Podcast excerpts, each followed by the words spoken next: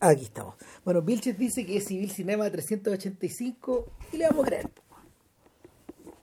Eh, hoy día es 16, Eh, puta, Domingo. ver, domingo 15. 15 de 15 septiembre, de septiembre del año 2019. siendo las. Puta, a ver, son las 7 y media, 7.32, 33. Colocó la gana de perder 3-1, le dieron la cara a Vilches. Perdió, no, bueno, no voy a dar de esa huevo. Po- Se toda la mierda. weón. El punto es que eh, estamos en el podcast 385. Esto no fue anunciado porque lo resolvimos después de. Que, que está haciendo como la tónica esta vez, pero ahora ya no, weón. Eh, no, Ahora ya sabemos que viene la otra semana, así que. pero no sabemos quién es después. no. No. Eh, pero no importa. El punto es que esta semana se resolvió a través de una de una bullada asamblea. Una. Eh, Frente amplista. claro, Hasta a ese nivel. eh, puta, hacer la, la invasión de los body snatchers de, de los usurpadores de cuerpo. Originalmente la del año 1956, pero al menos esto fue, creo que fue in- instigación mía. Después de ver la primera, dije, puta, vieron ganar la de Kaufman, del 79. De hecho, 78. ninguno de nosotros había visto estas dos Ninguno de los dos, exacto. Yo O sea- tenía vagos recuerdos de haber visto, de haber divisado la, la, ult- la segunda, puta, en alguna vez la tele, weón. Ya, yo ni eso. Entonces, claro, aquí lo que sonaba era el, era el prestigio, ¿cachai? Era el, el prestigio, como el ruido, las referencias, ¿cachai? Sabíamos que, eh, o más bien nos enteramos que además hubo una película de Abel Ferrara en los 90, Y esa yo la vi. ¿ya? No, esa la vi. Y hubo otra después, el 2007, con Nicole Kidman y Daniel Craig. De Oliver Hirschbiegel, el director de La Caída. De la caída, claro. De hecho, el cual la hizo después de la caída y se cayó.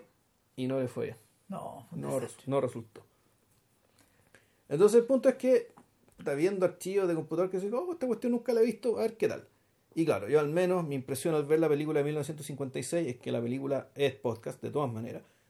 Y al punto de que ya me tengo y me dio curiosidad de ver la película de Kaufman, la, la 20 años después, y también creo que es podcast. Y también es de podcast. También es podcast. Así que vamos a hacer un podcast sobre estas dos películas que tienen el mismo nombre y que, que están unidas, bueno, por eh, están basadas en la misma obra, que se llama Body Snatchers. Es una novela que se, entre- que se, encarga- que se, se entrega como for- por folletines, por parte.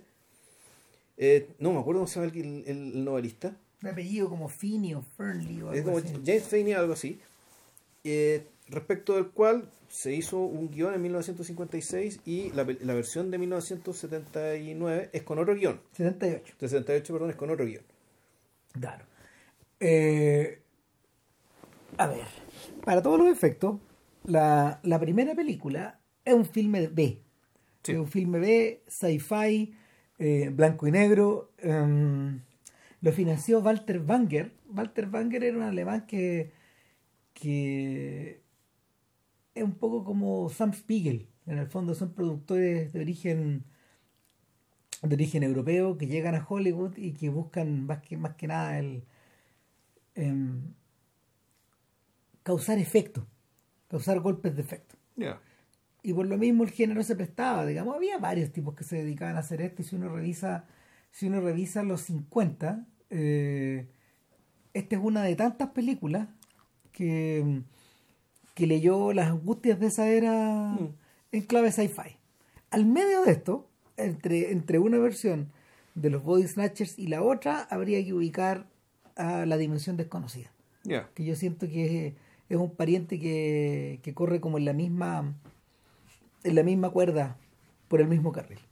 O sea, de hecho algún día yo creo que vamos a tener que hacer no todo, pero algunos clásicos de la Claro. dimensión desconocida por la misma razón. Y la razón es esta en el fondo, eh, es una profunda inquietud que está eh, que está instalada al centro de la sociedad, pero no, no, no, no digamos que esté instalada en las élites.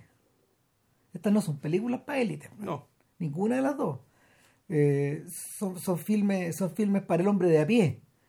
Y, y en esa medida, eh, no sé, pues, los 50 está repleto de películas así. Una de ellas, la primera yo creo que, que merece mención y creo que también es de podcast, es, la, el- The Thing, The Thing from Another World. Ya. Esta película de Christian Nivi que produjo Howard Hawks y que después fue eh, objeto de un remake por parte de John Carpenter. Yo creo que también es de podcast. Ya. Bueno, ¿Cuál es la cosa? ¿Esa es la, del- la de la Antártida? Claro. Ya. Eh, y en el fondo, eh, en el fondo, ¿qué es lo que se, eh, qué es lo que, qué es lo que tenemos ahí? Es la invasión desde el espacio exterior, desde un enemigo que parece no tener una forma y que adopta la forma de otro. Ya. En el caso de Carpenter eh, eh, es un shapeshifter, es decir, va, va cambiando de acuerdo al, enemigo que a, a- la presa que va teniendo delante y a la que se va comiendo. Eh, lo otro es que muchas de las películas de muchas de las películas de alienígenas presentaban como esta misma estructura en la invasión de en la invasión de un, de un tercero venido de otro mundo o venido del otro del otro continente en el fondo porque finalmente esta es una metáfora acerca de los rusos Eh, sí, pero no. sí pero no o sea pero pero el, el, el principio de esto sí O sea, el, el- que eso es lo interesante. La película es tan. eh, la película, la primera, la del 56, es tan parca, es tan lacónica a este respecto, Sí, da, tan, da tan por sentado que, el, que de lo que se está hablando, esto es 1956, o sea, McCarthy acaba de caer, ¿eh? digamos. Entonces, el, claro, tú decís, la película está hablando de esto porque el contexto ¿cachai? Es tan, está tan, tan girado, está tan, está tan man- contaminado, en realidad tan manchado, que en la medida que hagas una película lacónica y que diga la- las mínimas señales, que las mínimas señales, tú claramente las vas a interpretar de acuerdo con este contexto. funciona para dos cosas Pero sin embargo, pasa que pasados los años, ¿cachai? ese laconismo de la película hace que las interpretaciones en realidad se te pueden abrir para todos lados más. claro ¿cachai? Y de hecho, a Siegel, en algún momento le preguntaron, oiga, ya, está bien, esto está hablando del comunismo, el temor de la gente al comunismo, pero también puede entenderse como ¿cachai? el temor, eh, el temor desde la disidencia pensante hacia la forma de pensar, una forma de pensar convencional, en este caso, puta, el anticomunismo y, en último término, el fascismo.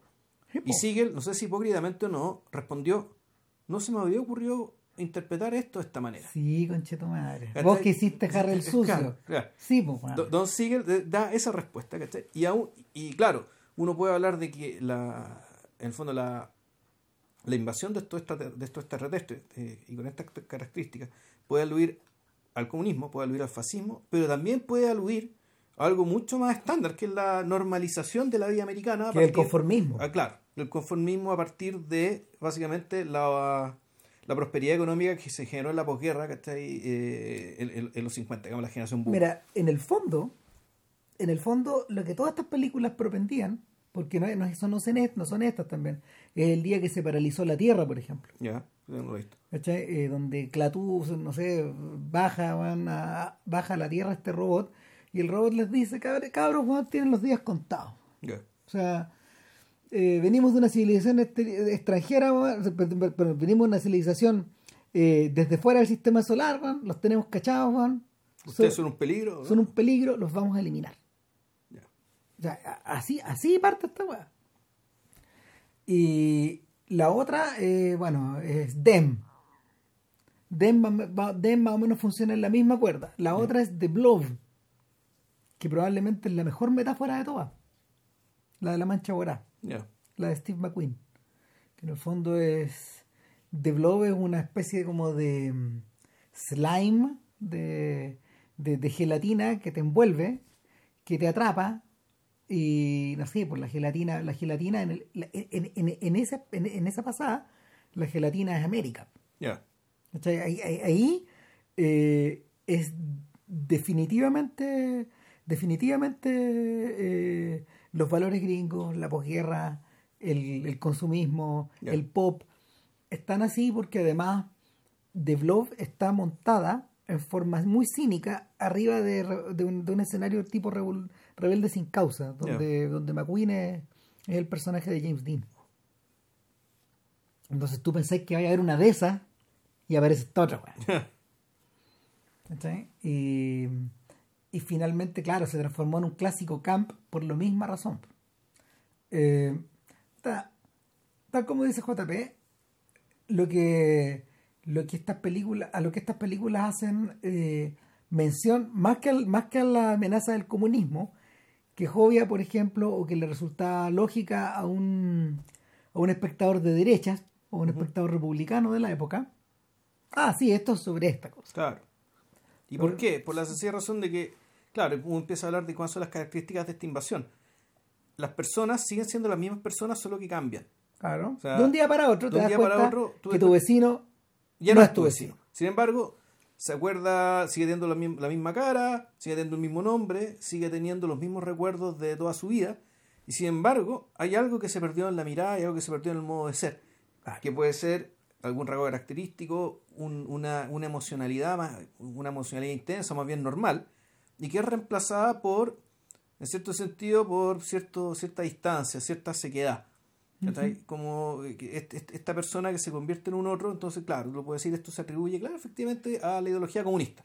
Pues también se lo puede, eh, pero bueno, entonces, como, como decíamos antes, en aquel contexto en que la película se estrena, es, era la interpretación obvia. Pero como la película es, es tan, es tan sutil, es, es- tan parca, ahora tú puedes decir, bueno, en realidad esto se puede interpretar también como la, la modorra del conformismo o incluso en la renuncia a pensar. ¿cachai? En el caso que hablemos de, de, un, de un anticomunismo recalcitrante, digamos, o, o algo, parecido, algo parecido al fascismo. Entonces, pero ahí lo, lo interesante para mí es que el, este cambio no es que la persona en realidad su mente sea cambiada dentro del mismo cuerpo, sino que el cuerpo es reemplazado. Exactamente. Qué rara la, Eh, es muy extraña qué rara la... la idea. Lo que pasa es que, es que tinte- eh, yo creo que también hay un tema del pie forzado. Bueno, eso es parte de la... es parte del libro. Eso es parte del libro, probablemente sea parte, parte del libro original. ¿Por qué? Porque si no existiera esa parte, esta, esta, este, esta no sería una película de ciencia ficción en realidad. No, No. necesitaría los efectos especiales con los capullos, ¿cachai? Del cual salen los cuerpos. Y toda esa vaina que es una vaina donde eh, la única parte en que se, re- se requieren efectos especiales. Es otra grandeza de la película, a mi parecer, ¿cachai? Que la invasión, si bien está, a ver, dicho de otra manera, uno podría prescindir, ¿cachai? De todas las escenas de los capullos y toda la vaina, ¿cachai? Y hablar de una invasión completamente psicológica. ¿cachai? Y donde el donde es- estamos hablando de ciencia ficción sin efectos especiales, ¿cachai? Donde necesitaría, eso sí, capacidades dramáticas mayores. O sea, una persona que cambia en cámara su forma de ser, por ejemplo.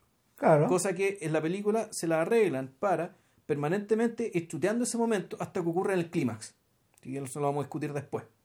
En términos de cuándo realmente ocurre este cambio en pantalla. El- La estructura de las dos películas es bien similar. Eh, tienen un protagonista masculino y un protagonista femenino y a su vez tienen un espejo, que es un matrimonio. Una pareja de amigos. una- un matrimonio, una pareja de amigos que, que de alguna manera eh, forma, funcionan como el contrapunto, pero también como el apoyo. Exacto. Y hay un quinto personaje, Que es el, el de Miurga. que es el de Miuro, que es el doctor. Exacto. Eh, en la primera en la primera película en la primera película en la primera película es bastante hábil a la hora de, de setear por qué estas personas en particular eh, no estaban no estaban ni al tanto ni se dieron cuenta o eh, se perdieron las primeras señales de, de este cambio porque tanto el doctor como su exnovia ellos han estado fuera de la ciudad Claro. Ahora- ella está regresando después de haber vivido cinco años en Londres y él está regresando Después desde... de un matrimonio fallido viviendo en, otro lado, en otra parte de Estados Unidos. No, no, no, no. Él está, él está regresando después de haber ido a buscar un divorcio a Reno, Ya, a Reno, Nevada. Entonces, ella también hizo lo mismo, porque en Reno te podías divorciar en esa época. Rápidamente, Bueno, express. hay que decir que la primera película, a diferencia de la segunda, parte, eh, parte con el doctor Caligari. Parte con un sujeto, que es nuestro protagonista, que está haciendo, que lo están llevando en una ambulancia a un centro de detención por escándalo en la vía pública. Y está gritando desaforado, y llegan, llegan los pacos, o mejor, y llega un doctor, y este doctor le empieza a preguntar a usted, ¿por qué, está, grit- por qué usted está gritando así? ¿Qué un pasa? estado muy agitado, el tipo le dice, yo soy un doctor también, igual Claro. que usted. Claro, Pero he vivido una experiencia que puede cambiarlo todo y a la que hay que reaccionar ahora ya. claro. Y esta es mi historia. Entonces, claro, tu primera sospecha, esto que vamos a ver puede ser perfectamente la alucinación de un, de un demente. Bueno, lo entretenido es que este prólogo y el epílogo de la película los agregaron después. Ya, Y los agregaron por la misma razón que a Caligari le agregaron un prólogo y un epílogo, conchetumare. ya, Es lo mismo. La- las dos películas, a, la- a las dos películas se, se les montó una, se les montaron estas dos escenas después de que fueron exhibidas a público. Y era demasiado descorazonador dejarlo así. Claro, demasiado, demasiado terrible. Entonces, además que de alguna forma esto, esto ayuda como a ponerlo en contexto.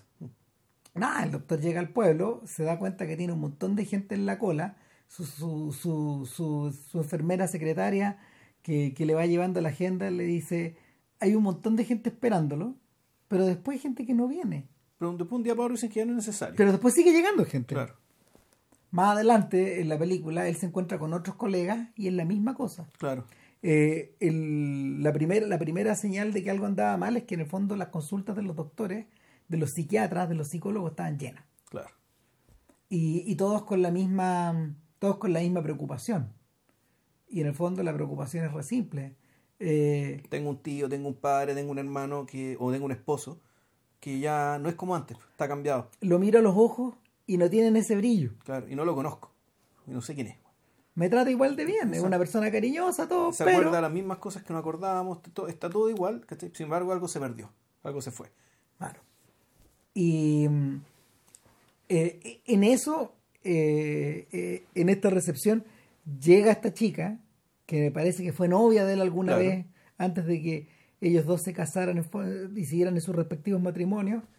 Y, y ella en realidad, bueno, lo viene a saludar, pero también le viene a contar de su prima, Claro. que su prima está con ese problema. Está convencida de que su papá, o sea, el tío, eh, ya no es su papá. Claro, y ahí vamos para allá. Entre medio, cuando van yendo hacia allá, eh, ven a un niño eh, correr despavorido eh, de, de los brazos de su madre, arrancándose a su mamá. Eh, no quiere ir al colegio, pero en el fondo lo que no quiere es estar en la casa. Claro. Claro, chico se está arrancando. Y la madre que tenía un puesto, un, un puesto de verduras al borde de la carretera en este pequeño pueblo que se llama Santa Mira, ¿Santa Mira? Sí. Santa Mira, y que en el fondo es una que en el fondo viene a ser una comunidad ficticia del área de del área del sur de California, Ya. cerca de cerca de Los Ángeles. En el fondo es una de estas especies de mini ciudades que como que circundan estos lugares. Eh, Y aquí además que llamativo el hecho de que bueno, el, el- el- local está cerrado. Sí, no, pero antes de, de- de seguir, otra observación. El, Qué llamativo que sea costa oeste.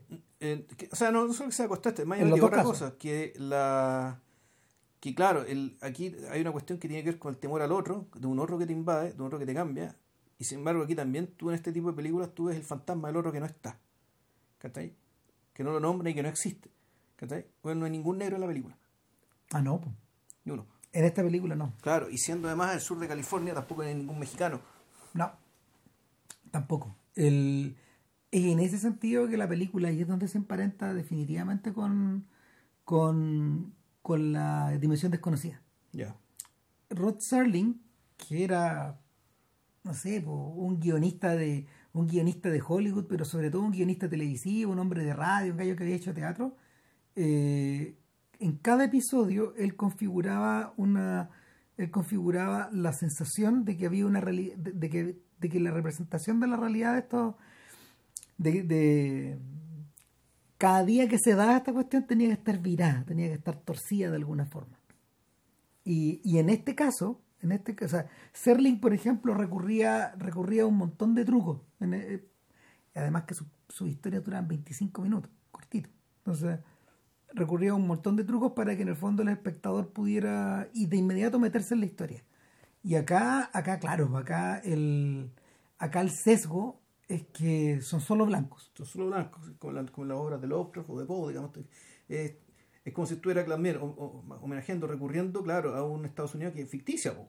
Sí, pues, eh, es, un- es- es como el Estados Unidos que, que a ratos están los discursos de Trump también, Claro. que es como ficticio, que está repleto de blancos, de gente que va a la iglesia o de gente que va a sus trabajos, pero donde no hay inmigrantes. Exacto. Es un país donde es un país de mentirijillas donde la migración nunca existió, donde la, gente esclavitud, estaba ahí, Donde la esclavitud nunca existe. donde la esclavitud nunca existió, Claro. donde los indios no existen. Exacto. Exactamente, entonces el donde los afros no existen, donde los latinos no existimos, etcétera. Y, y en esa en esa suerte de comunidad lo que ocurre eh, es que esa sensación de extrañamiento, una de, las una de las conjeturas, es que la sensación de extrañamiento esa o, o de no reconocer al otro, finalmente termina traspasándolo hasta ellos, Claro. hasta ellos mismos. Y ahí entramos en otra dimensión. En una dimensión donde en el fondo el, el país que, el país que se, el- el- la- la- a ver, el pueblo, la región y el país en último término, que terminan afectados por esto, eh, terminan de alguna forma no, es que no, no es, no es que terminen vaciados. No es como no es como llegar y, y vaciar de contenido algo. Pero en el fondo eh, pareciera ser que es al revés. Pareciera ser que estas figuras que andan circulando por la calle estuvieran como rellenas de acerrín o rellenas de algo. O sea, en realidad, yo creo que la interpretación más, más rigurosa es que el lugar desde el cual estamos puestos, que es la mirada de, eh, del, del doctor Bennell, que el protagonista, pro- eh, el actor en el caso de la del año 56 se llama Kevin McCarthy, el, dado que nosotros estamos mirando el mundo desde los ojos de él, no con cámara tribuna necesariamente, pero sí lo seguimos a él, nos identificamos con él, es que lo que pasa una vez que se cruza ese umbral, para ti es incomprensible. Y cuando te lo quieren explicar, te lo explican de una manera tal que tú desde el lugar de Burnell lo consideras algo aberrante. ¿Cachai? Que el fondo es la muerte de la emoción, el fin de la emoción, el fin de las angustias humanas. El fondo es en la... Uno podría decir que es, es lo, lo que adquieres es el fin de la angustia generada por la mortalidad, ¿cachai? De la mortalidad individual. ¿Por qué? Y esto ya no lo dicen, ¿cachai? Tiene que ver que en la medida que tú te estás convencido que eres parte de algo más importante, la angustia que te genera el hecho de que te vayas a morir como individuo no es importante, ¿cachai? Porque a lo que sea lo que perteneces va a seguir. ¿Ya? En el fondo eh, la conversión es modular Es una, una conversión modular hacia algo que en un principio no entendemos, que el personaje de que el, que el personaje no entiende, en realidad no sabe cuáles son las motivaciones que están detrás de, de esto de, de estos extraños. Y bueno, y aquí se produce un ejemplo, y por lo mismo se produce algo que me parece, me, me pareció eh, muy sorprendente al ver la película, es que antes de los pájaros y antes de la película de zombies, ¿cachai? Yo aquí estoy viendo el enjambre. sí otra vez Es que sí, pero antes. O sea, por, eso, por eso, el, el- el- llega un momento en que el, el gran terror, digamos, que no es el terror del vampiro, porque el vampiro, en- en- nunca en las películas de vampiros, las historias de vampiros, Apa- el, el- vampiro siempre está solo siempre una figura singular que está en la que y la amenaza de que vamos todo el mundo se convierte en vampiro y tú te quedes solo contra todos los vampiros ese terror nunca fue real o sea eso Mm. nunca se dio en ese tipo de género acá ¿cachai? tú lo que a- a- tú lo que ves y es lo que pasa con los zombies ¿cachai? y no necesariamente con los pájaros que hay otra cosa pero en el fondo la lógica del enjambre es la misma es que tú te encuentres solo digamos, con estos enemigos que no entiendes que realmente no entiendes con los cuales no puedes conversar no puedes dialogar no puedes interactuar de manera de una, de una manera humana ¿De qué año es Village of the Dam? De, de- de por ahí. de 1960 creo. La- la- Estamos casi, la- la- casi por ahí. Claro. Y es una cosa más o menos similar. Si en el fondo, si en el fondo eh, atiende a esta idea de atiende a esta idea como de, de encontrarse solo, rodeado de rodeado de extrañamiento. Ra- Claro, dado de este volvemos. Yo uso la palabra enjambre porque en realidad eso se parece. Es como un enjambre de moscas, ¿cachai? Puta, que te siguen, te que te huevean, ¿cachai? Que son, pues están en todas partes. Entonces, a donde vayáis te los vas a encontrar. Y tú, a lo más, tu esperanza es tratar de asimilarte, que parezca que tú eres uno de ellos, ¿cachai? Para que puedas irte. Bueno, una de las eh, una de las cosas a las que tú te podrías a las que podrías comparar, por ejemplo, son estas películas de son estas películas como a ver thriller policiales militares, digamos que algún de espías que algún que, que, que estaban ambientados en el mundo de los nazis. ¿Ya?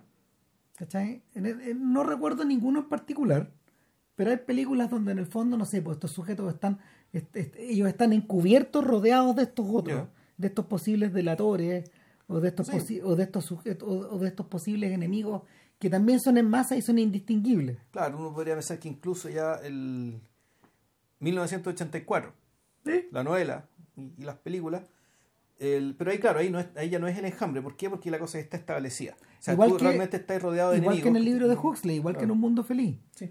O sea, el sapeo te puede llegar de cualquier lado. No, claro, pero está pero está súper ordenado. Sí, pero ahí, ahí eso ya es un orden.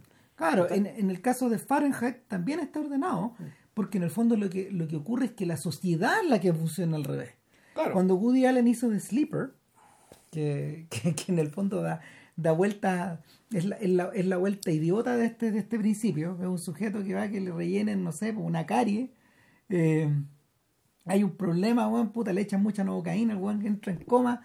El, el, el médico, weón, desesperado, weón. Eh, Los, los condes lo ¿qué weón? Claro, no, claro, llama, llama, llama a sus parientes, weón, y finalmente, weón, recomiendan la criogenización, weón, un tratamiento de vanguardia, weón, que, puta, n- el weón iba a tener que pagar después, y lo dejan criogenizado, y despierta mil años después, mil años después, cuando, eh, cuando, lo, cuando, lo que la- cuando lo que los sujetos están viviendo em, son la devastación y la el- eh, y, y son, son- eh, eh, es la devastación y la mm, y cómo se llama y el y los y, lo- y los fragmentarios recuerdos de, del siglo XX claro weas que eran idiotas weón, que eran convertidas en cosas muy importantes Mm. y porquería y, y, y las cosas realmente valiosas weón, están convertidas weón, en puta de mitos urbanos weón. Ya. Claro. Entonces, funciona todo al revés y claro, de nuevo, de nuevo tenemos a este sujeto que está, está, está huyendo como de un orden establecido. Si finalmente uno de, una de las patas de eso es como la idea del... Son, son estas ideas medio distorsionadas acerca de cómo es el, totali- el totalitarismo. Sí. Un poco. Es un poco así. Sin embargo, y, y claro, y la, y, la, y, la, y la explicación la explicación que estos jóvenes dan finalmente, claro, pasa por la muerte de la emoción. Eh, ¿Te acordás que Bernard Marx, eh, el protagonista de Un Mundo Feliz, era un buen que había nacido por una mala combinación de su ADN? Era un buen defectuoso. Un buen con capacidad de cuestionar, con Claro. independencia de pensamiento. Puta, era un desastre. Era un desastre para el sistema, weón, y, y, y- en el fondo las guas que le pasan son consecuencias de todas esas cagadas. Eh, ahora bien, lo que, lo que ocurre, lo que ocurre en, la en el libro, en el libro me imagino, pero lo que ocurre en la película es que eh, gradualmente nuestros protagonistas van dándose cuenta del mecanismo, primero, y de la forma, de la forma en que estos sujetos reemplazan a los otros y de las consecuencias que esto tiene. Claro. Pero aquí es importante cuando entran en contacto, cuando la pareja amigo de ellos, que es el espejo, los llama porque eh, Pillaron un cuerpo. pillaron un cuerpo y el cuerpo se parece sospechosamente al, al integrante masculino de la pareja, no me acuerdo cómo se llama, Sí, X. grande apellido Jelinek, Jelichek, Bueno, lo- lo- los Belichick, Los Belichek, que son interesantes, los Belichick son lo único que se repite creo que en las cuatro películas. Ya, Son los testigos, en el fondo. ya. Los Belichick es el único apellido que se rescata en todas. Ahí Benel tampoco sigue. ¿Ah? Benel no. No. Porque Benel se repite en la segunda. Ah, no, también, también se, también se repite el nombre de Benel. Ya. Ah, también se repite el nombre de Benel. Le cambian el nombre, le cambian la pega, en las Claro. dos primeras al menos. Pero Jelichek se, se, se repiten también. Y los Jelichek, claro. Y, y ahí aparece una de las pocas escenas. Porque esta, la, la película es de una es de un convencionalismo de, de, de, De película drama, B, de película weón. B absoluto. Total, hasta Pero- las tomas, todo. Claro, pero hay un par de hay, hay tomas que tú decís ya eh, son no sé, no sé experimentales, pero que puta te- que, que parecen un poco sacadas de contexto respecto a lo demás. Claro, y como, como que inyectan esa inquietud y en el fondo... eh, Una de ellas cuando está el cuando está en, prim- en- en primerísimo plano este, este cuerpo acostado arriba de una mesa de billar. Entonces está recortado y solamente se ve su cabeza. Y eso ocupa la mitad de la pantalla y la otra mitad están las, la- las personas, nue- nuestros protagonistas, pues, la pareja del, del doctor con su amiga y los Belichick ahí. Y, y ya también cuando más avanzada la película, cuando descubren en la, en la casa de, de él, ¿cachai? que en su casa, en su, en su, en su invernadero, hay unos capullos. ¿cachai? Ahí empieza No, a no, es que lo primero, lo, lo que, lo que ocurre es que cuando, cuando este tipo observa el capullo en la mesa, observa el cuerpo en la mesa de billar, dice, chuta, mi, la chica, y va a buscarla porque tiene un Sí. presentimiento raro y se, se mete por el subterráneo porque el, el, el- el papá de ella de- lo habíamos visto subir del subterráneo en forma sospechosa y ve que en una ve que en un baúl está el capullo de la niña Claro. la niña la mitad de la mujer Sí. más el capullo Sí, pero yo me refería a eh, Eh, que pero es que eso pasa antes eso pasa antes. Lo, que- lo que voy es que mencionaste otra escena porque es una escena donde se- hay una, eh, se usa una distorsión en tema de cómo, cómo poner la cámara. Se Ah. la cámara en diagonal, que en fondo se produce ya un extrañamiento visual, que respecto a que lo- el- el- este, este tipo efectivamente pareciera la historia meterse en una dimensión distinta. claro Eh, ahora, lo que ocurre a partir de ahí es que nuestros amigos se transforman rápidamente en los antagonistas del pueblo. Son los enemigos del pueblo, porque todo el pueblo está convertido. Porque gradualmente, claro, todo el pueblo empezaba a convertirse. Y ya, y ya parece no, no parece, parece que es un proceso que no tiene vuelta atrás. Todo se ha vuelto raro. Y, y finalmente, no sé, no cabe llamar a la policía, no cabe llamar al no cabe llamar al amigo al amigo doctor que, que, que, que, acudió al, escenario y cuando ya el cadáver no estaba ¿cachai? que en el fondo solo ha visto los, las consecuencias de esta weá y que más, más adelante se revela como parte del esquema también claro tratáis de llamar afuera del pueblo porque en el fondo ahí está como este es un pueblo chico la, la película también siempre juega o, o mantiene como posibilidad permanente el bueno, esto es un pueblo chico, hay un país afuera. Entonces tú puedes recurrir a la ayuda a lo que pasa afuera. Entonces la parte del complot que tenemos de estos extraterrestres, esta invasión, eh, requiere el aislamiento. partir de ahí, claro. Pero requiere el aislamiento a la vez. Aislamiento, las, aislamiento de las comunicaciones. Entonces el, fondo se convierte en un, una cárcel. El pueblo, el, pueblo, se, el pueblo se convierte en una trampa en la medida de que todo lo que tú conocías eh, es algo de lo que debes desconfiar. Claro y ya no hay remedio para salir de ahí. Porque no los caminos están cerrados, las líneas están cortadas, la comunicación también de alguna forma está cooptada, etcétera. Y, y, el, y, la, y la única solución que ellos tienen después de después de que después de que en la casa de después de que en la casa del doctor descubren que eh, les dejaron las semillas y ya están creciendo cuatro cuerpos nuevos. Claro. Eh, interesantemente, no, no, destruye ninguno de los de sus amigos, pero sí destruye el de él. Hmm. Que en el fondo es como. Es como en el equivalente de las escenas donde, por ejemplo, no sé. ¿Y eso va a ser en la película 1? Porque yo en las dos. En las dos pasa lo mismo. Eh, es, un, es el equivalente de romper el espejo con tu imagen. ¿Cachai? Es eso. Sí, bueno, y luego también ya tiene que ver con la sacralidad del cuerpo, con el respeto que tenéis de que aunque, o sea, al fondo la renuencia de matar está otra cosa, por el hecho de que se parece a tu amigo. Claro. es, un paso que no se atreve a dar, eh, pero sí es capaz de destruirse a sí mismo, digamos, que ¿Por qué? en el fondo el, es interesante esto, porque el, también el, el matar al otro es como si estuvieras decidiendo por ellos. Sí, pues. Yo por ellos no puedo decir, por mí sí. Y por eso es que mata a, mata a su propio doble. Claro. Además que no sé, en estas historias también matar al doble es una suerte ritual. Sí. Eh, ahora, el, de aquí hacia adelante la banda se divide. Claro. Los Belichick tratan de escapar ir a buscar ayuda afuera no tienen suerte y luego retornan. O sea, ellos escapan y no sabemos qué pasa con ellos porque nosotros seguimos, seguimos a la pareja. Claro, hasta que uno de esos retorna, digamos, ya convertido. Y ellos, en vez de intentar escapar, en el fondo, hacia afuera, intentan un, el último de los escapes posibles, hacia adentro. Que, que al lugar donde creen que nunca más los van a ir a buscar. que es su propia consulta. que es la consulta del doctor. Finalmente los guanes llegan ahí, pero.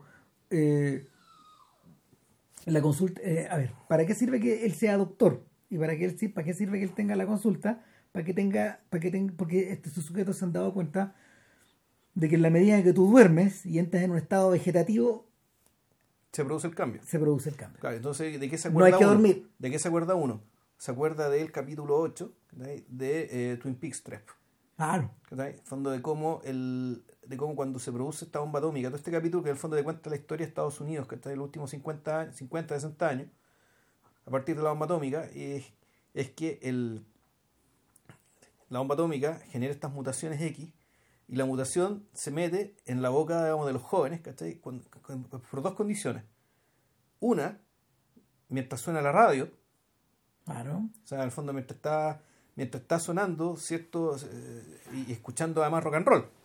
Claro, weas que te distraen, weas entretenidas. Weas que, te distraen o que tienen la semilla, una especie de semilla del mal, digamos, de acuerdo con la forma conservadora del mundo de, de David Lynch. De, David Lynch. Podría interpretarse así, pero además esto ocurre cuando los jóvenes están durmiendo y con la boca abierta. Pero viendo esto del, del fondo de que el sueño, la, esta, baja, esta baja defensa, esta baja de guardia, ¿cachai? Eh, permite que el mal entre, ¿cachai? Puta, un- en este caso, que tu cuerpo, tu, tu personalidad sea, tu personalidad y tu cuerpo sea sustituido por este otro, ¿cachai? Puta, uno se acuerda inmediatamente, ¿cachai? De, el, de, claro, este episodio de Lynch, Mm. ¿cachai? Que más habla de la misma época. Sí, claro. Está, está- está ambientada en la misma época, en el fondo. O sea, está, y está construido sobre todos estos temores y todas estas ficciones que se generaron, ¿cachai? Explicando, bueno, por qué, eh, por qué nuestro país está como está, pese a que es la superpotencia mundial, pese a que tiene el monopolio atómico, pese a que... Tu, tu, tu. Es probablemente el instante donde la cultura eh, americana, norte, estadounidense, perdón, Ujú. eh, invierte su mayor cantidad de energía en salir hacia afuera y en exportarse. Y por lo mismo, al estar expuesta, también queda expuesta a una mayor cantidad de. a una mayor cantidad, ¿cómo se llama?, de, de influencia desde afuera. También es eso. En el fondo, mayor apertura implica mayor vulnerabilidad. Mm. Yo creo que también tiene que ver con eso, con esta época de la posguerra, imperi- esta época imperial desde la posguerra. Sí. Entonces, eh, puta, en esta condición, lo que les queda a los sujetos es no dormirse más. Entonces, bueno, lo que ya, lo que ya es casi una sentencia de muerte. Claro, porque en el fondo tienen que estar ahí, como el loco doctor puede ahí pichicarearse para mantenerse despierto. Desde su consulta, además, pueden ver qué es lo que está pasando. O sea, de la rama es importante porque ellos se dan cuenta que esta conspiración implica la exportación de estas semillas, estos pots, digamos, estos a los pueblitos cercanos. a los pueblos cercanos y claramente aquí está empezando la invasión de, de- de todo el país. Claro. Lo- los que hayan visto Us de, de Jordan Peele estarán como pendientes de la misma cosa finalmente, de que eh, es, es- es la- es- al final de, al final de Us, y ya no estoy spoileando porque esa weá de, de un buen atrás, Ya. lo que lo que ocurre es que eh, ¿te acordás que habíamos conversado en un, podcast anterior? Que en el fondo Sí, no apa- esto. aparecen estos dobles. Ya. Y, y, empie- y- y los dobles finalmente lo que buscan es eliminarte al tiro. ¿Cachai? Ya. De alguna manera lo que está abajo tiene que, tiene que, tiene que emerger. Claro. Claro. Y, de, y, y estos dobles inician como una larga marcha, parecía la de los, parecía la de los Cheyenne, finalmente. Saliendo hacia afuera. Saliendo hacia afuera. Que, la, que, el, que el, el impulso, claro, el, el impulso salir hacia afuera, tomarse el resto. Eh, viendo la película yo también me acordaba de, del Eternauta. Porque el Eternauta, el Eternauta es la contaba muy corto, es la historia de un sujeto que es capaz de, por, por- no sabemos por qué, de viajar a través del tiempo, a su voluntad, y que esa condición se gatilló el día en que Buen- a- el día en que a Buenos Aires llegó una nube, una nube atómico radiactiva extraterrestre. Que, que esta, esta, perdón, esta nieve, eh, que estos copos de nieve en el fondo te mataban, te mataban al exterior. Y, y lo que tú tienes ahí eh, es el regreso de inmediato, en, a, no sé, a 3.000, 4.000 años, eh, y volvemos al mundo de las bandas. Volvemos al mundo de las bandas que merodean por una ciudad que está muerta. Claro. Y, y las bandas eh, tienen dos objetivos. Uno, mantenerse dentro de sus casas y lo otro, al salir a buscar comida, tratar de en el fondo de ir al centro de esto y finalmente terminan yendo al centro del mal, que son unos sujetos, también es una invasión extraterrestre, la invasión de los manos. Los estos- manos, claro. estos tipos que tienen muchos dedos en, una- en unas manos y que eh, eh, en, su- en sus extremidades y que mm, y que de alguna forma ellos también están metidos en una guerra, en otra guerra. Claro. Eh, en, el, en el caso de. puta, En el caso del Eternauta, de lo que se hablaba en el fondo, de lo que se hablaba en el fondo era de la posibilidad de un golpe militar, finalmente. ¿Cachai? O de un golpe, o de un golpe eh, Sí, bueno. autoritario cultural. ¿Cachai? Claro, y sobre todo, claro, el hecho de ser campo de batalla una guerra extranjera. Extranjera, porque los manos pelean con otros tipos. Había con- otro tipo, exacto. con los no sé cuántos, con los con los cascarudos, ponte tú que creo que se llama. ¿Cachai? Y finalmente, finalmente era claro, eran los, eran los argentinos convertidos, reducidos a cenizas en la pelea de las grandes potencias. Exacto. En el, en la versión, en la versión del 76 es sobre un golpe militar, Ya. abiertamente. en, el Eternauta, en el Eternauta de, de Brescia. O del sesenta y tanto, creo, no me acuerdo en realidad. Pero era acerca de la dictadura, finalmente.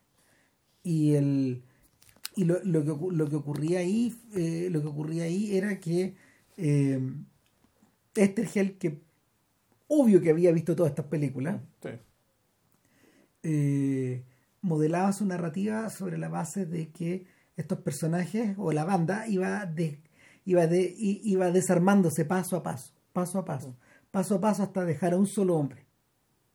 Probablemente el más apto o probablemente el más afortunado, eh, nadie lo explica nunca, pero es el personaje que carga con, el, con la pesadilla de conocerlo y saberlo todo, finalmente. Porque ¿qué es lo que ocurre en, en, la invasión de los usurpadores 1, la del 56? Es que finalmente el doctor Benel es el único que logra escapar.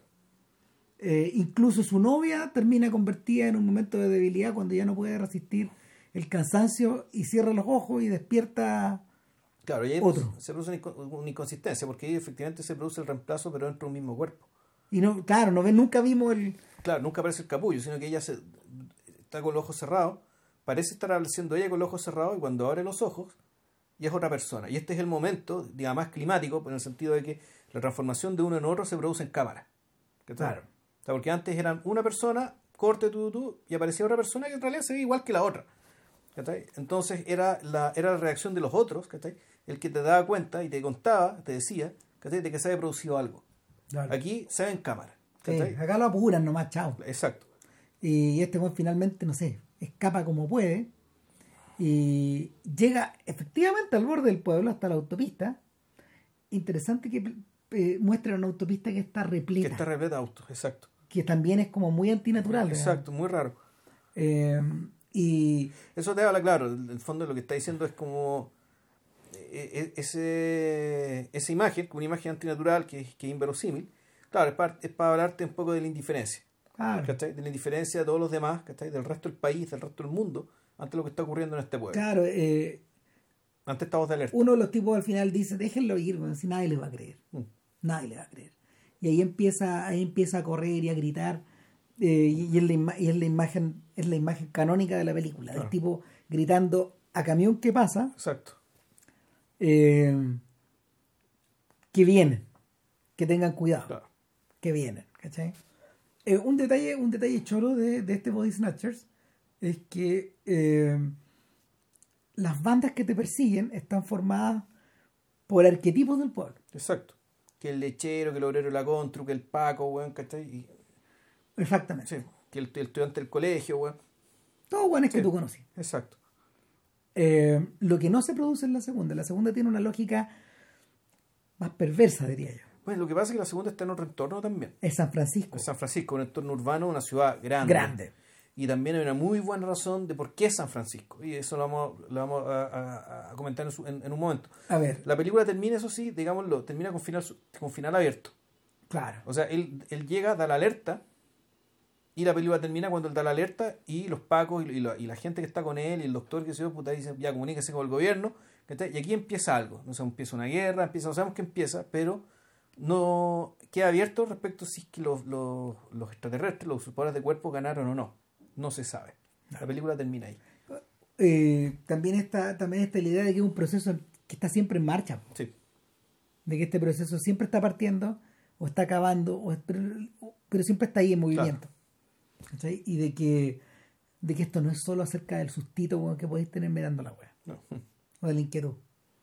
Eh, fíjate que cuando Kubrick hizo el resplandor, después de la última imagen de, de Jack congelado, venía una escena más o menos larga donde veíamos a la madre y al hijo siendo atendidos, parece que como en una clínica, en un hospital. Eh, las únicas personas que vieron eso en el cine son la gente que asistió a las funciones de prensa y, a las, y a las funciones de prueba, a las premiers. Uh, Kubrick cortó esa escena. Kubrick la sacó de cuajo y probablemente para evitar que tuvieran esta para evitar que, que, que, que funcionaran como este epílogo, digamos, lo deja más abierto.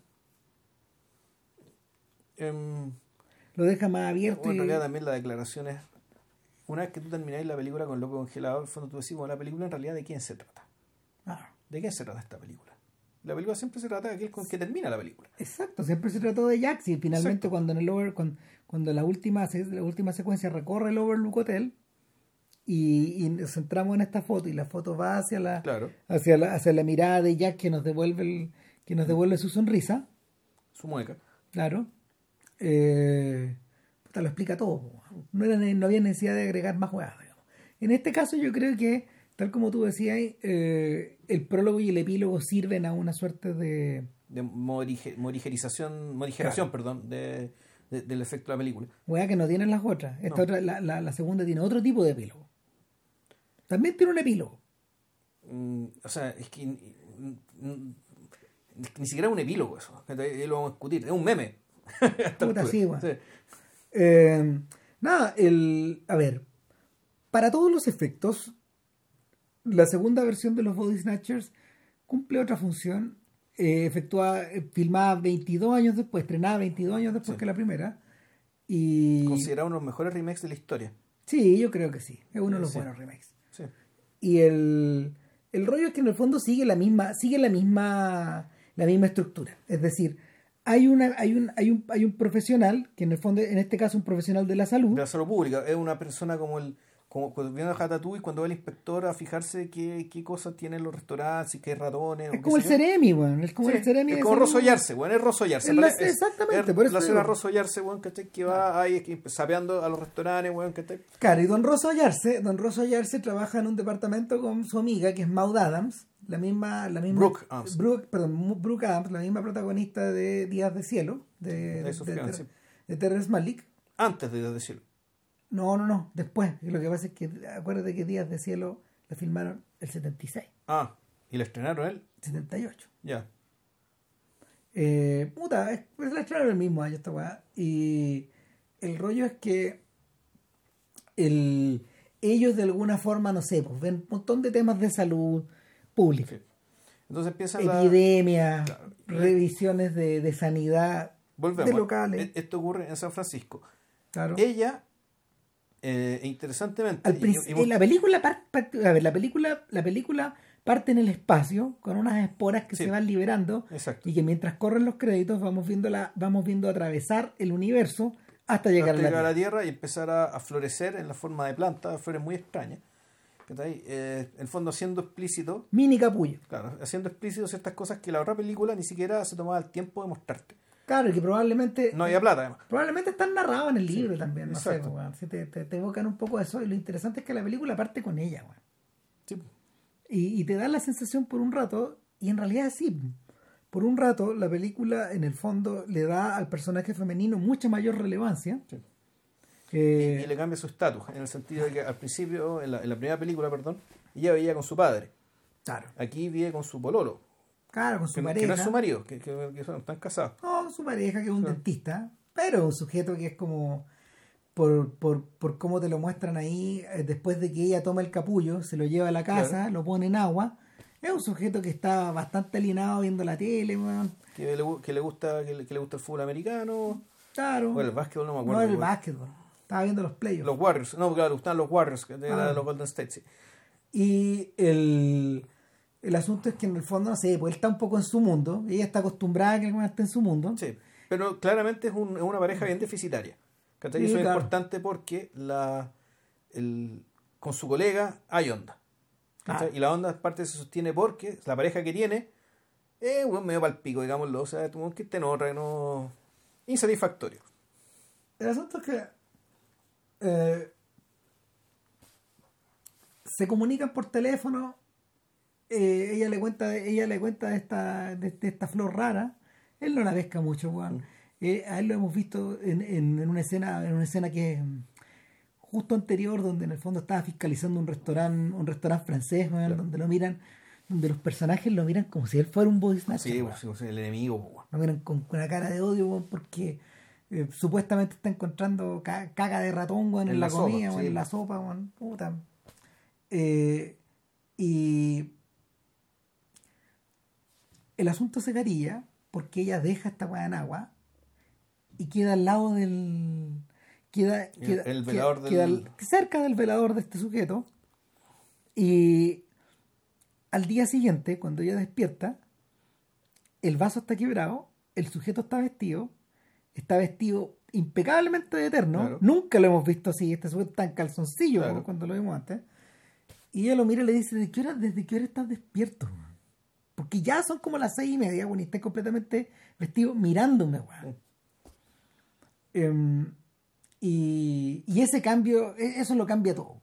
Queda convertido en un buen diligente. Claro. queda convertido en la el- queda convertido en- queda, queda con el disfraz de un hombre normal, perfecto, funcional. Eh, y un sujeto que sea muy temprano en la pega, en, en, en- en principio, y ella, ella va extraña- muy extrañada al, al trabajo, y, y este sujeto, este sujeto que es Donald Sutherland, el protagonista, el- este nuevo doctor Venel, está en otra, está hablando sus weás, digamos, está, está metido en su pega, le dice, si queréis lo discutimos en la noche, weón, puta, y obviamente, weón, en un instante, weón, como para que él se ponga estupendo, weón, le haga comida china, weón, puta, y, y,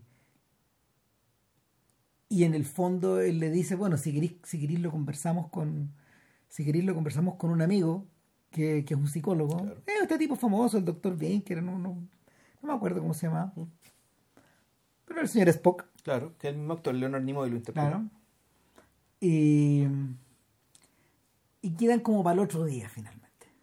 Pero esto ocurre antes o después de que aparece el cameo de Kevin McCarthy. No, pues ocurre, ocurre. Chucha. Eso que la vi hoy día, weón. Lo que pasa es que, lo que pasa es que el, el cameo de Kevin McCarthy ocurre. Cuando ocurre, están recorriendo San Francisco. ocurre cuando están recorriendo San Francisco. Y es antes.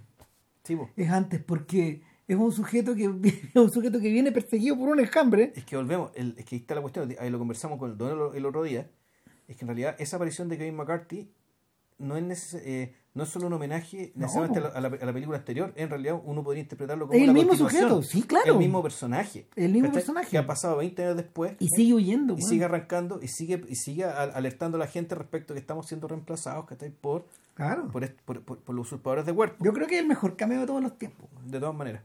Para mí es el Sí. mejor cameo de todos los tiempos. El mejor puesto. de la historia del cine, weón. O sea, no, es que es increíble, es increíble. Sí. Cuando tú lo ves dices, es él, weón. Es el mismo. Eh, McCarthy es un personaje interesante. Fíjate que él había sido nominado al Oscar eh, el año 51, cuando, en la primera adaptación cinematográfica del, del, mm, del viajante. Ya.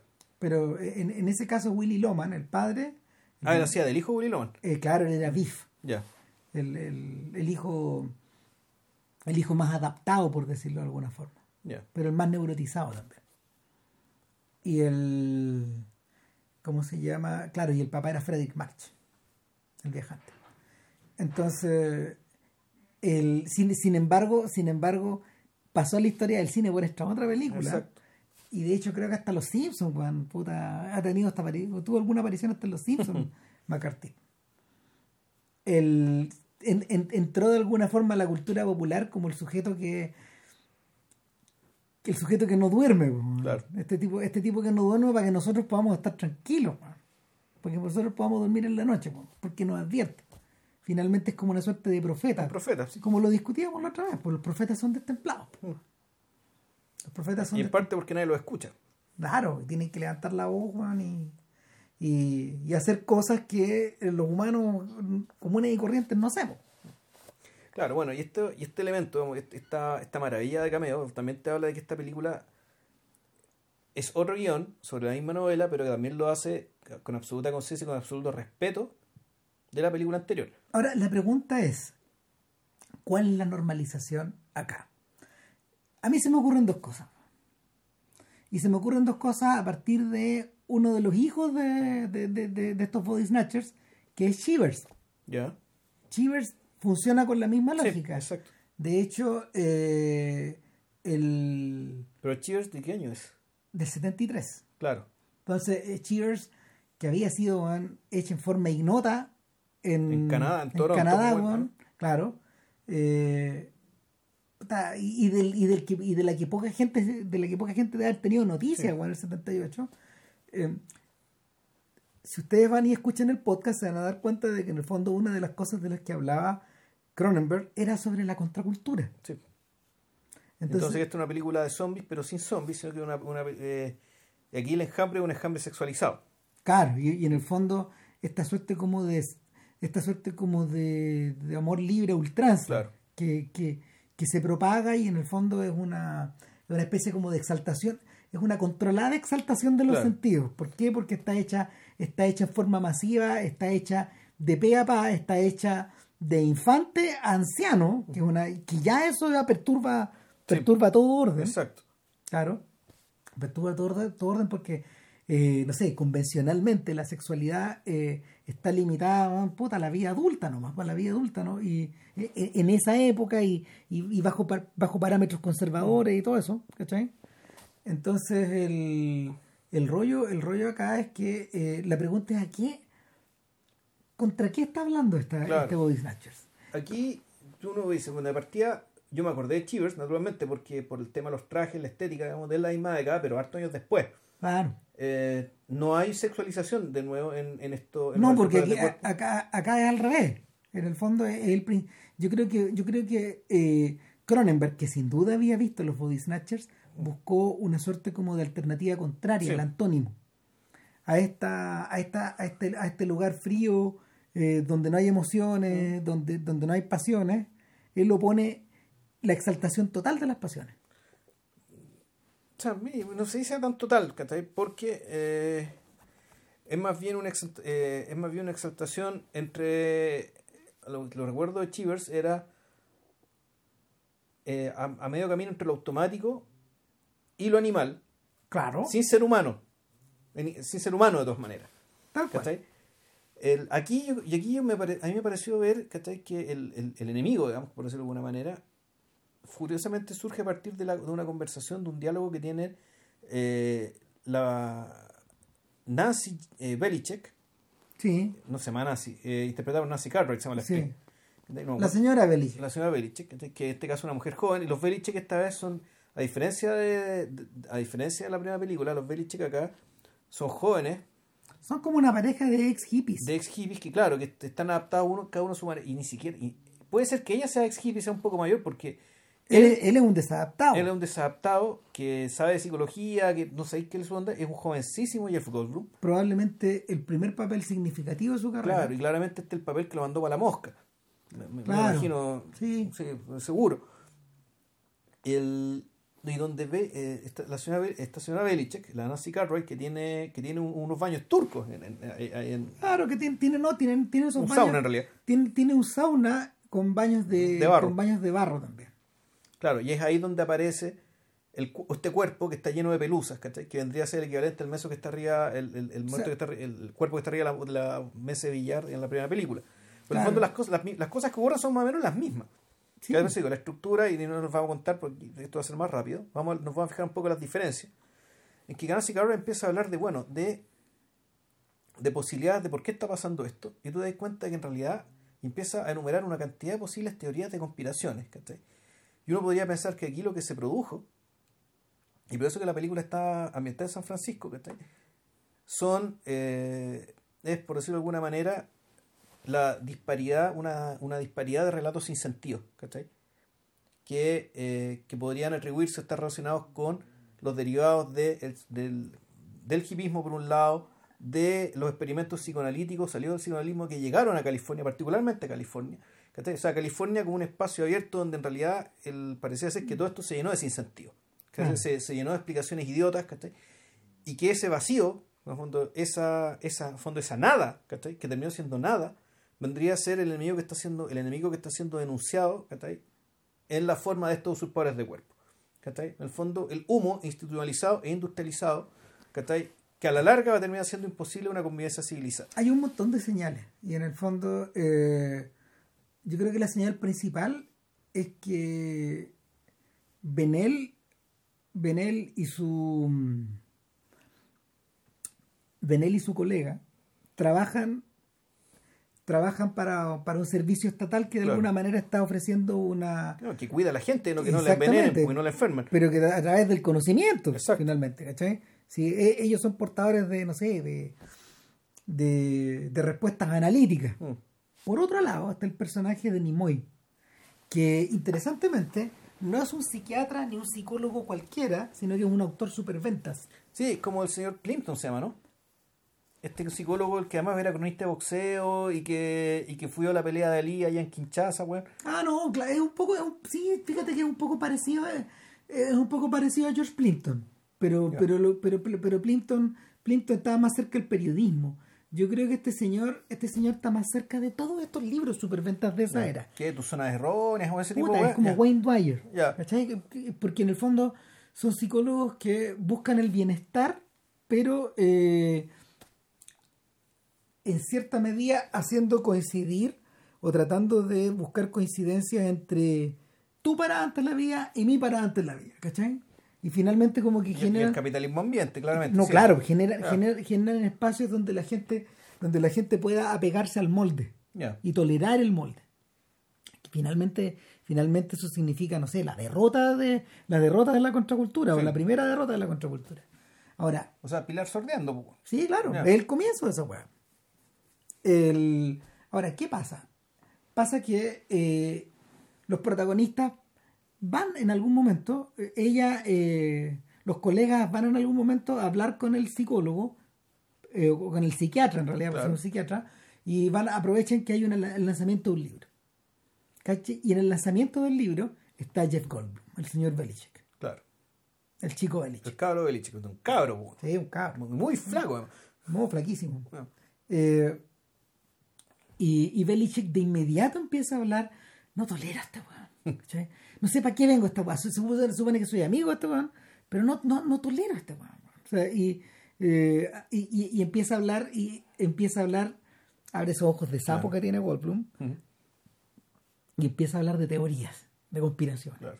Cuando yo era chico, cuando yo era chico, eh, acá en Chile, eh, en Santiago y probablemente en algunas regiones, en plena dictadura, a finales de los 70, en la misma época en que se estrenó esta película, Santiago estaba repleto de esos libros. Mm. ¿Te acuerdas ahí? Sí, sí, sí, mis papás también los leyeron, pues. Yo ahí los conocí. No sé, los libros de Love San Rampa, ponte tú. Los de, los de este... Ah, no, eso no. Los de este supuesto yogi que tenía, había tenido experiencia. Estaban esos libros, por ejemplo. Por otro lado, estaban los libros, no sé, de, del señor, ¿cómo se llama? De este señor von Daniken.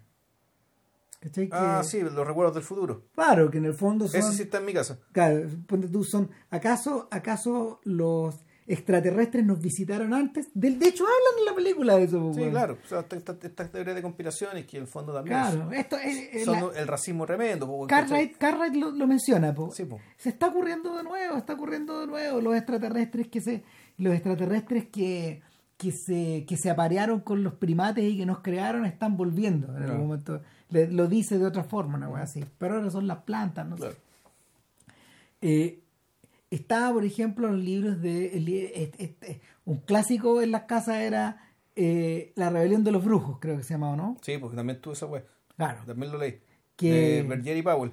claro que no era un mal libro ese. No, porque es entretenido, no weón. esos libros no- O sea, son, son estos libros que además te hacen te hacen descubrir autores y tú te compráis libros a partir de ese libro. Claro, pero además uno de los viejos de que está en el barro está leyendo un libro, uno de los clásicos de esa era, Mundo en colisión Sí.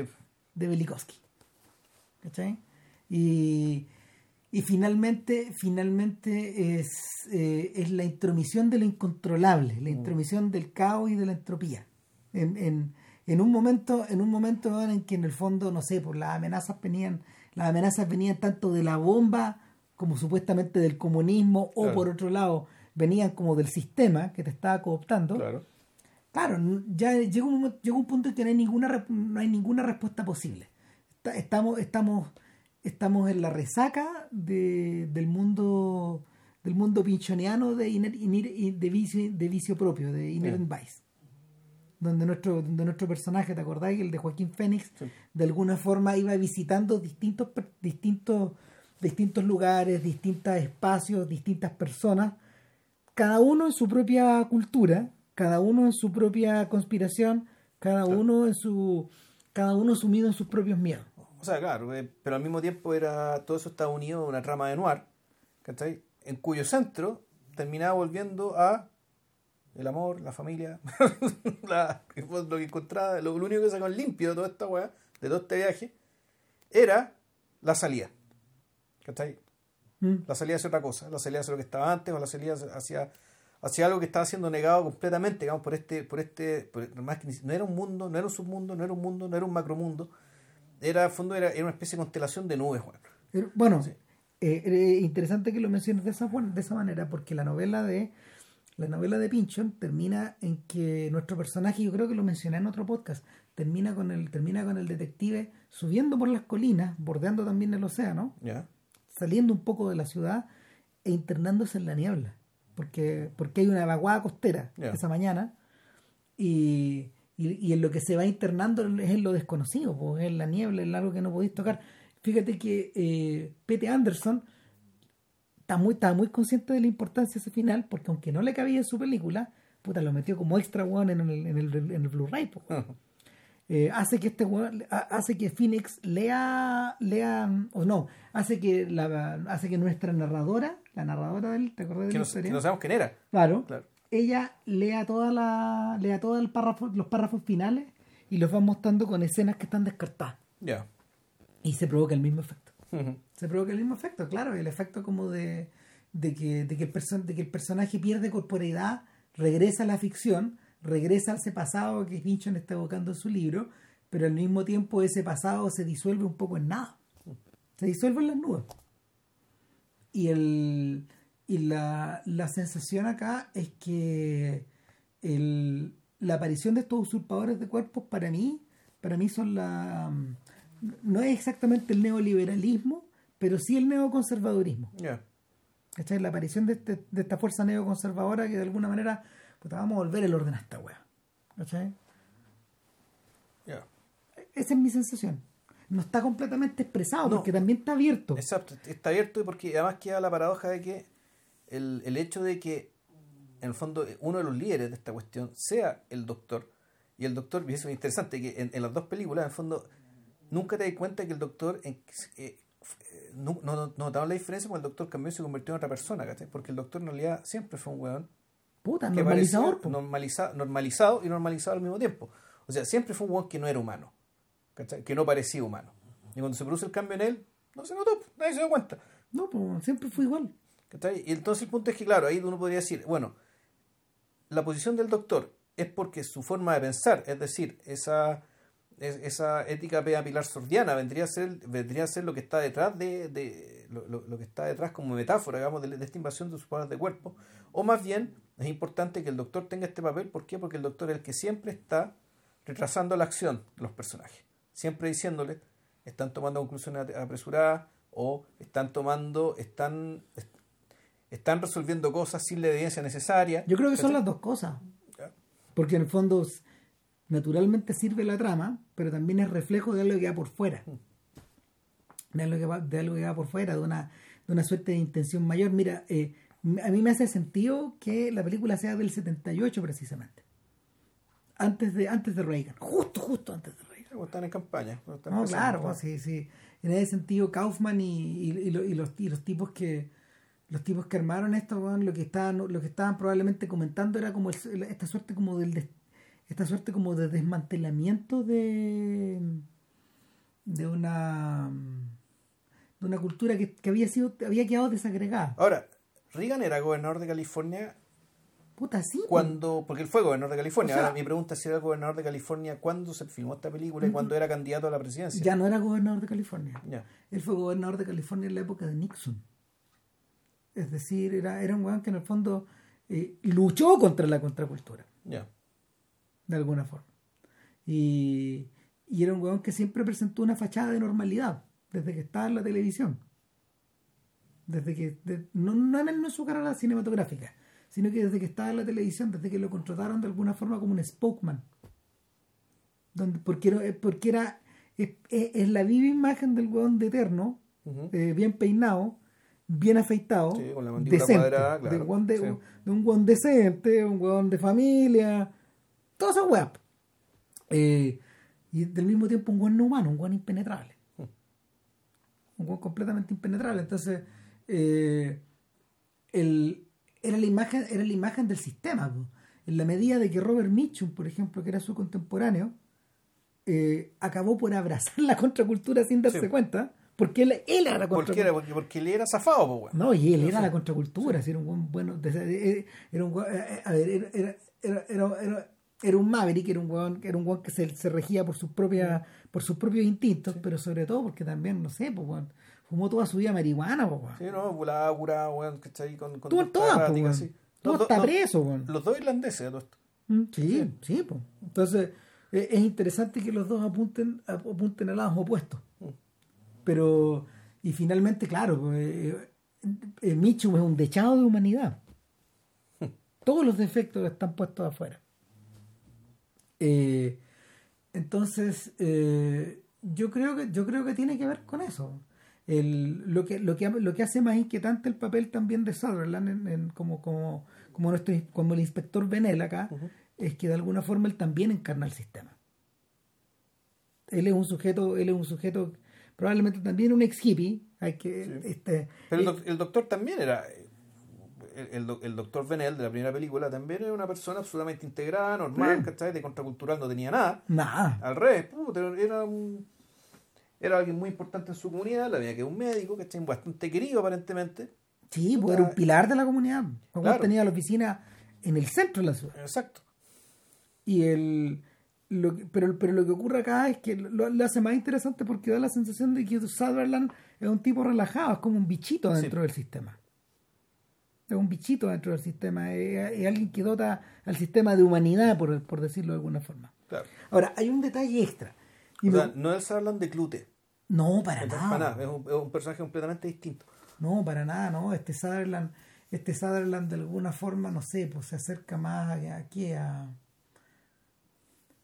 No, no, tampoco se acerca al señor X de JFK. No. Eh, detalle importantísimo.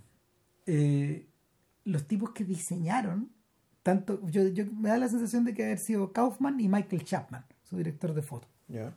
Chapman era el, era el director de foto de, no sé, pues, de todas las películas, de, de toda la primera etapa de Scorsese. Ya. eh, diseñaron de la película de tal suerte que desde el principio tenemos gente que mira raro a cámara, o gente que corre, o gente que está off, que está en otra posición, que no está como los otros. Eh, Yo empecé a mirarlos en todos los planos, en todos los planos hay alguien. ¿cachai? Y, y en ese sentido te, te acrecenta esta, esta, esta sensación de que ahora es a nivel global, ahora, eh, o, o por lo menos a, a nivel urbano, total. Sí. Y, y otro detalle es que desde el principio estamos viendo que hay camiones que de basura que están transportando eh, Una especie de pelusa. una, una gran cantidad de pelusa, claro, son los humanos Sí. que, se, que se deshicieron. Claro. El, y otra cosa, el, esta, la, la segunda película es mucho menos discursiva que la primera. Siendo una película más larga. Mucho Que menos. en medio era más larga. ¿cachai? Porque en la, en la primera película el tema se le dedica ciertos minutos a explicar qué es lo que pasa, ¿cachai? Y ahí se conversa mucho, se habla mucho pues, para tratar de interpretar la situación y qué sé yo. Aquí son muy pocas las escenas y el resto se explica a través de imágenes, lo que ocurre. Por eso es que además la película, de fondo, termina siendo más larga. Hay más persecución, también hay más espectacularidad. Sí. Lo que pasa es que en el fondo Benel causa más desastre también a, a la- a esta comunidad, a esta comunidad de usurpadores. ¿Cachai? Porque, porque hacia el final de la historia, cuando ya, cuando ya comienza la huida y se separan de, de la, de la señora Belichek, que es la única que sobrevive, de- aquí se nos preocupamos de qué ha pasado con ella, digamos. Lo que pasa es que no, que además te queda la duda, tú no sabés cuándo se- porque ella también te la, le piden actuar de una manera tal que su mirada cambia. Tiene una mirada cambiada, no sabéis si producto de que es otra persona o que está absolutamente alterada por el hecho de haberse separado de, de, Belichick, de digamos, su Belichick, marido. de- del marido, pero además está el detalle de que aprendió cómo estar dentro de los cómo estar Claro, dentro del Pero sistema. el punto es que tú tienes la duda respecto de si es que efectivamente ella es o no es. No, al final no. no- Eso no lo sabes. no, al principio, hasta el final. Hasta que llega al final. Al, al final sí, pero al final, final sí. Pero el momento en que se produce la separación, Es raro, tú, sí. tú quedas como con. puta, queda abierto. Eso no lo sabéis. Claro. Y eh, nada, una vez que se separan, estos, estos sujetos tratan de escapar por distin- de distintas maneras. Han tratado de escapar por, por el aeropuerto. Claro. Acá también vuelven como al centro, vuelven a la oficina.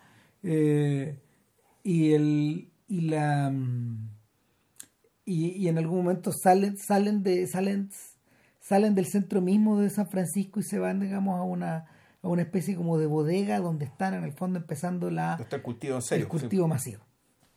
Ahí, ahí me acordé de Soylent Green, de hecho, Claro, del momento en que sabemos que chucha es el Soylent Green. claro. Y el hacia el final de esta historia todo revierte a algo igual, digamos. Mm. Eh, es como el momento en que Orfeo pierde a Eurídice. Es, Es muy básicamente parecido. eso. Es Sí, muy es muy parecido. Es muy parecido. En las dos historias Exacto. es muy parecido. O sea, finalmente requiere que se separen, que esa unión se deshaga para, para, que, para que el cambio se pueda oper- operar. Exacto. Lo que sí vemos acá es, vemos, finalmente vemos cómo el humano, qué pasa con los humanos, Claro. cómo se deshacen.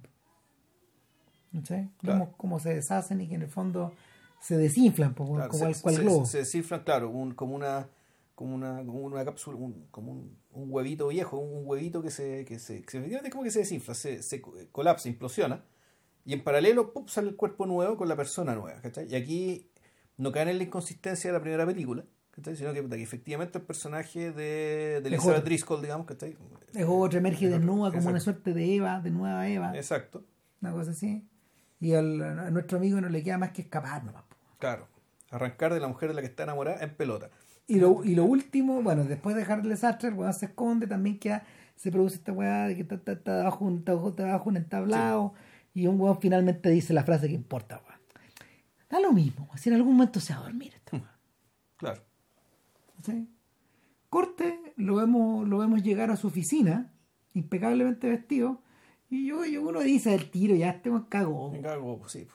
cagó todo. Se integró al resto. Eh, es, un, es un ciudadano. Es un ciudadano modelo. Claro. Otra. Quiéralo o no. Cagó todo. Y, y claro, lo, lo- Y por mayor claridad, ¿cachai? Se produce el momento en que se encuentra con la señora, con, con la señora Belichek. Y claro, como tú no sabes si la señora Belichek, qué pues fue la señora Belichek, y tampoco, y, tam- y también está sugerido, aunque nosotros nos inclinamos que el tipo fue, el, el tipo fue, fue, fue transformado, en que nos encontramos con que los dos se encuentran los dos personajes, ¿cachai? donde do- de respecto a los dos tenemos dudas. ¿cachai? ¿Qué pasó? Al menos en principio. Hasta que, claro, ella le habla y le habla como si ella fuera una persona aún normal. ¿Cachai?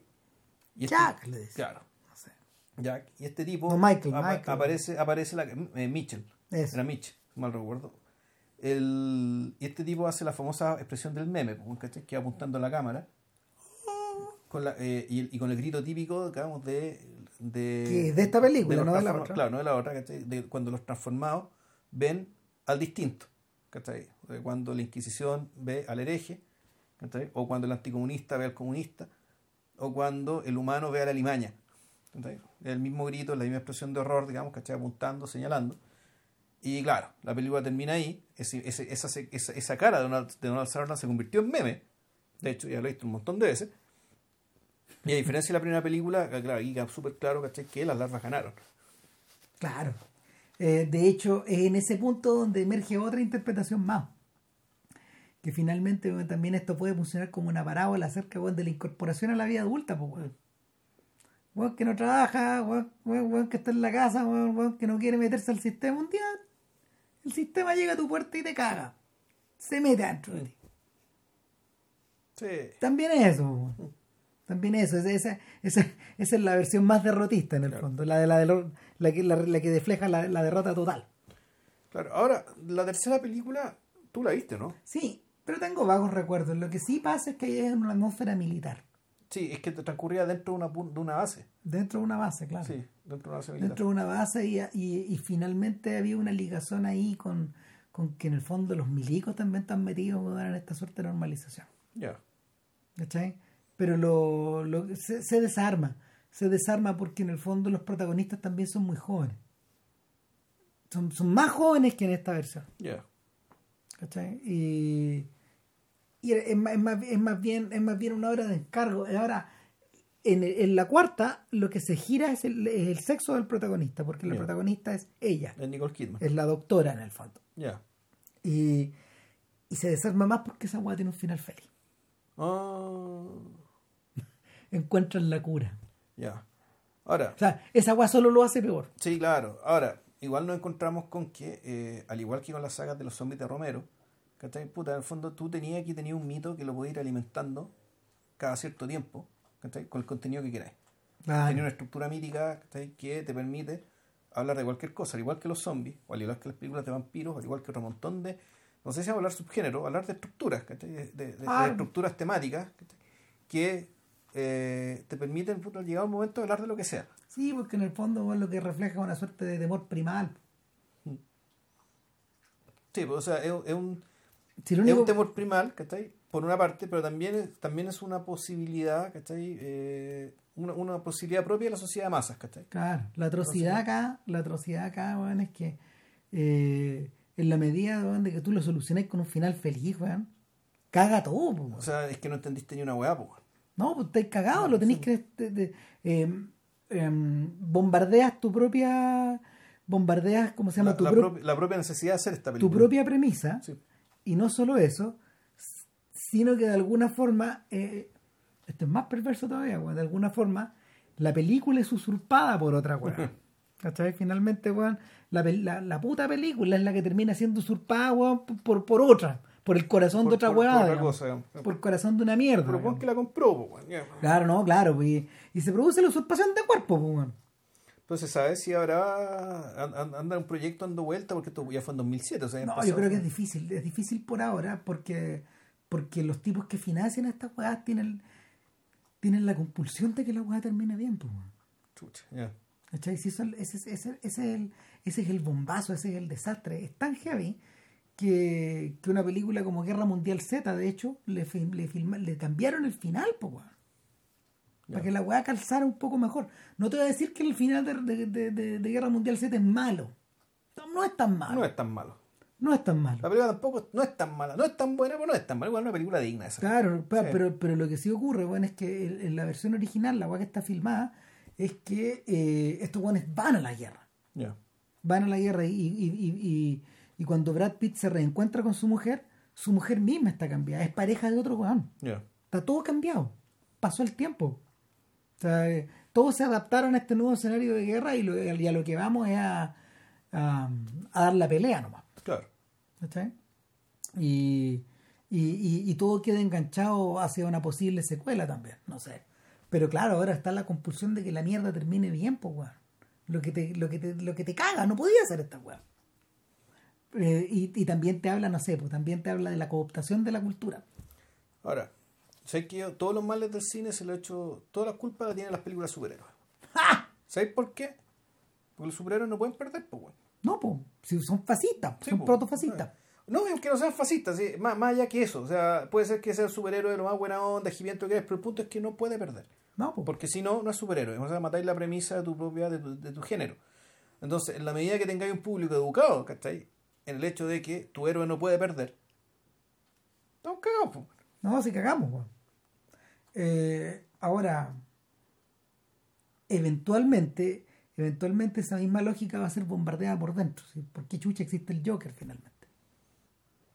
Bueno, estaría, me tendría que ver la película. El Joker uno podría pensar que, bueno, llegamos al momento en que nos encontramos con que, puta, es más interesante, es más interesante el, el antagonista que el superhéroe. po. Sí, pues aquí, aquí, lo- aquí eli- aquí eliminan a estos weón.